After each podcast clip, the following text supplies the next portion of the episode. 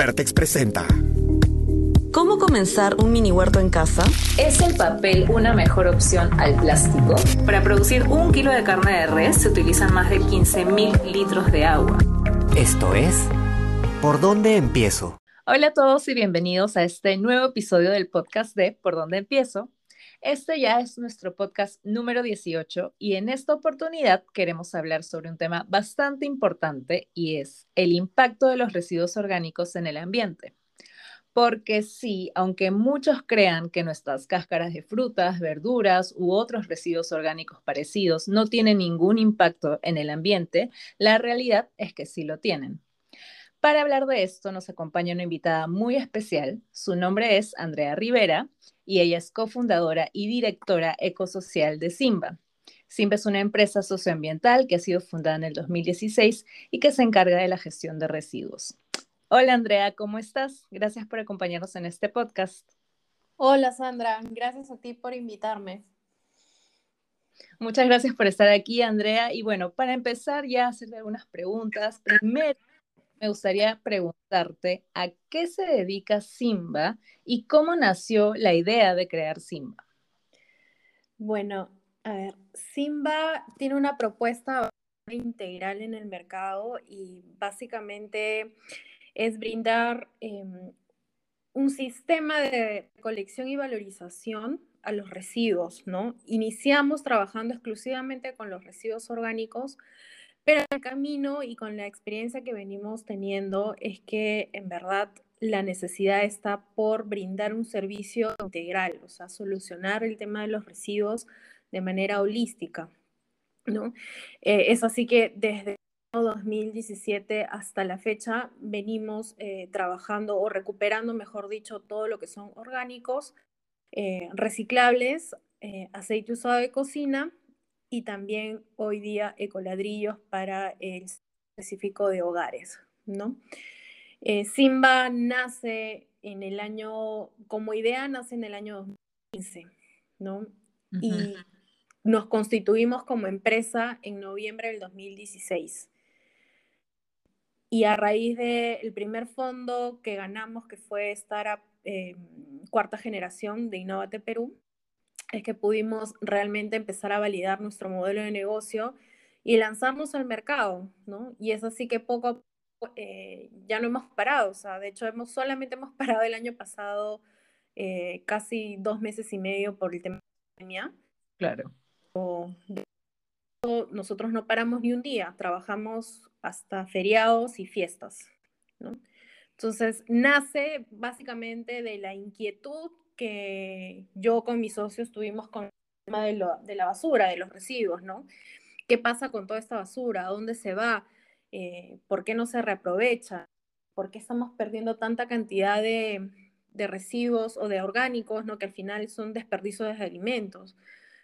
Y eh, en ese camino es que también em, descubrimos este componente tan fuerte que es las personas que están detrás de los residuos.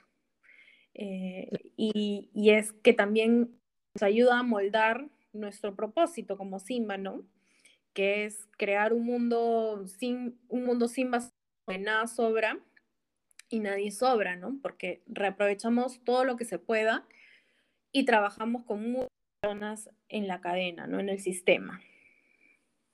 Ay, qué lindo, Andrea, lo que nos cuentas sobre la historia de Simba.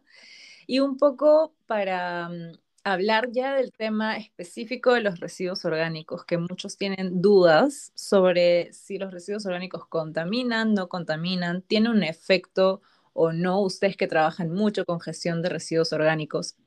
¿Cuál es el impacto de estos residuos en el ambiente y por qué es importante que los gestionemos correctamente? Eh, bueno, cuando tú no cuando tú no reaprovechas estos eh, como es un residuo orgánico, al, dejarlo tal cual, poco a poco se va degradando. Al degradarse, aumenta pero, y libera gases de efecto invernadero, ¿no? ¿Qué gases? Es el metano, el CO2, otros, pero al final cuando tú lo compatibilizas... no te preocupes.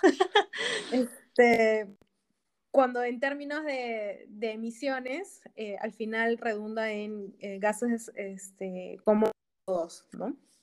Entonces es importante poder dar un reaprovechamiento, este, buen reaprovechamiento a estos residuos, ¿no? Y no dejar que vayan al relleno sanitario o en el peor de los casos, que es lo que suele pasar, que un poco menos de la mitad de los residuos que nosotros generamos a nivel nacional están terminando en botaderos a cielo abierto.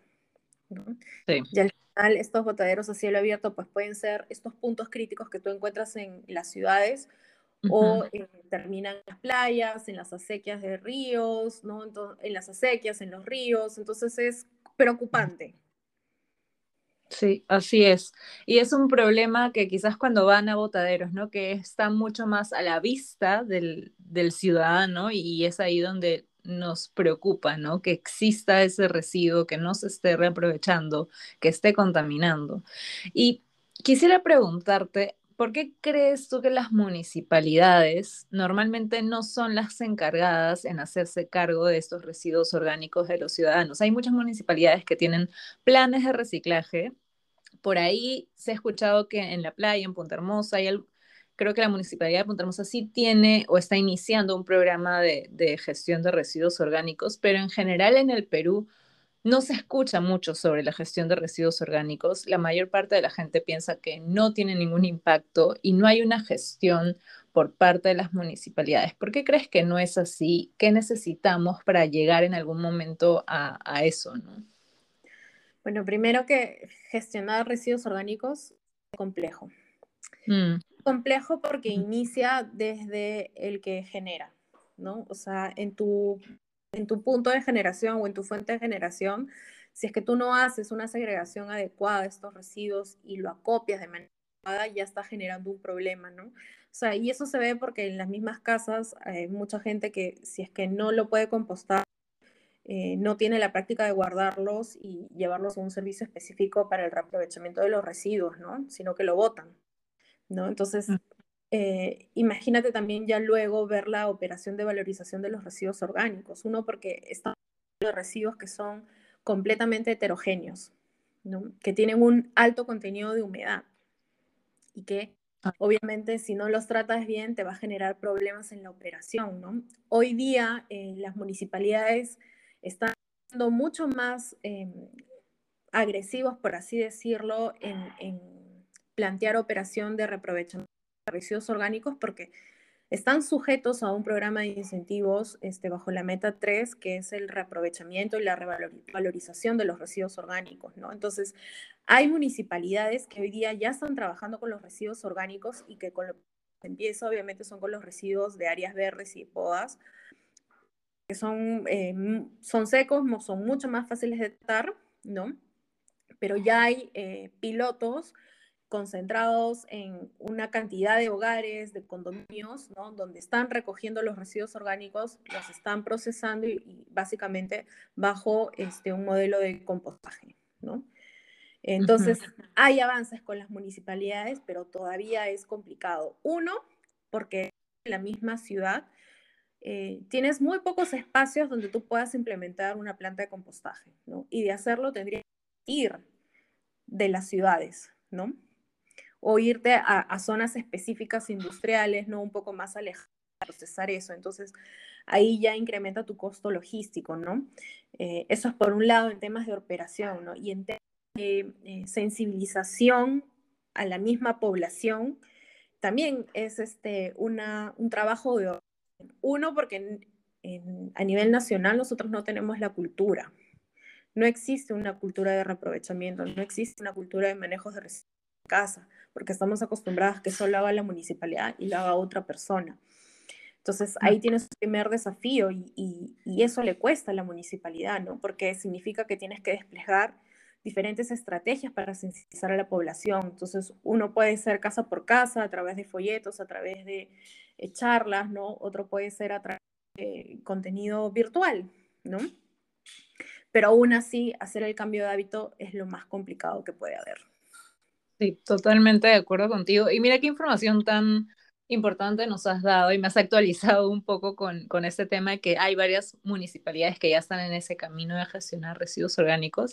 Eso es una muy buena noticia. Esperemos que esto vaya avanzando, ¿no? Poco a poco es un proceso también para los ciudadanos, ¿no? De, de tener esa conciencia de hacernos cargo de nuestros residuos, ¿no? De que no lo veamos normal como es normal tener basura, no, lo normal sería que esto se pueda reaprovechar en la naturaleza como lo hacen las demás especies animales, que todos sus, digamos, sus excedentes, sus residuos son reaprovechados naturalmente, ¿no? Y debería ser lo mismo también con nosotros y preocuparnos en, en reducir todos los residuos que podamos.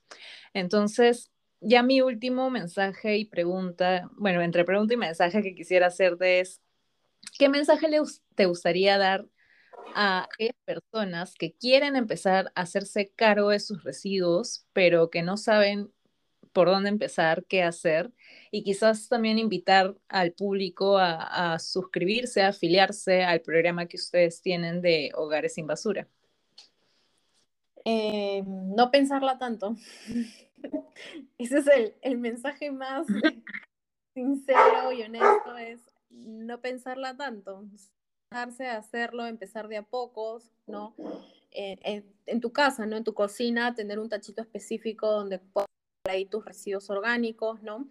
Este, y otro es de frente preguntar a tu municipalidad si un proyecto piloto donde estén trabajando recogiendo los residuos orgánicos y si no, es eh, ver servicios privados, ¿no? Como nosotros, nosotros brindamos un servicio a hogares, ¿no? Y esto nace también porque esto nace en pandemia. El servicio de hogares sin basura nace el año pasado, en noviembre, estuvimos como tres meses cocinando la idea, ¿no? Pero nace esta necesidad porque obviamente como ya estamos más tiempo en nuestras casas, eh, generas más residuo en casa, cuando antes lo generabas cuando estabas en tu chamba o en otros lugares, ¿no? Sí.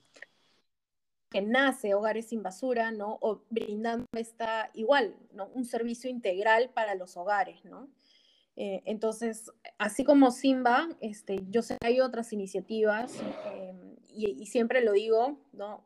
En verdad hay residuos, hay basura para todos y, que cada hogar se ajuste a lo que puede, ¿no?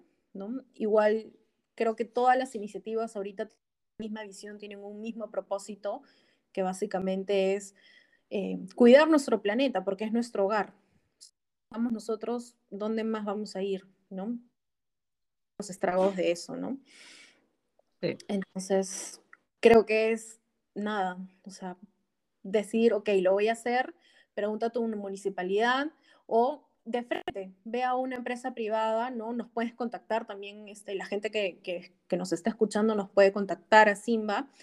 Este, y, y, nosotros ahorita ya estamos en 10 distritos, ¿no? O sea, mientras más gente se sume y nos llame a distritos, o sea, nosotros encantados de abrir todos los distritos, este, dependiendo de la gente que nos llame.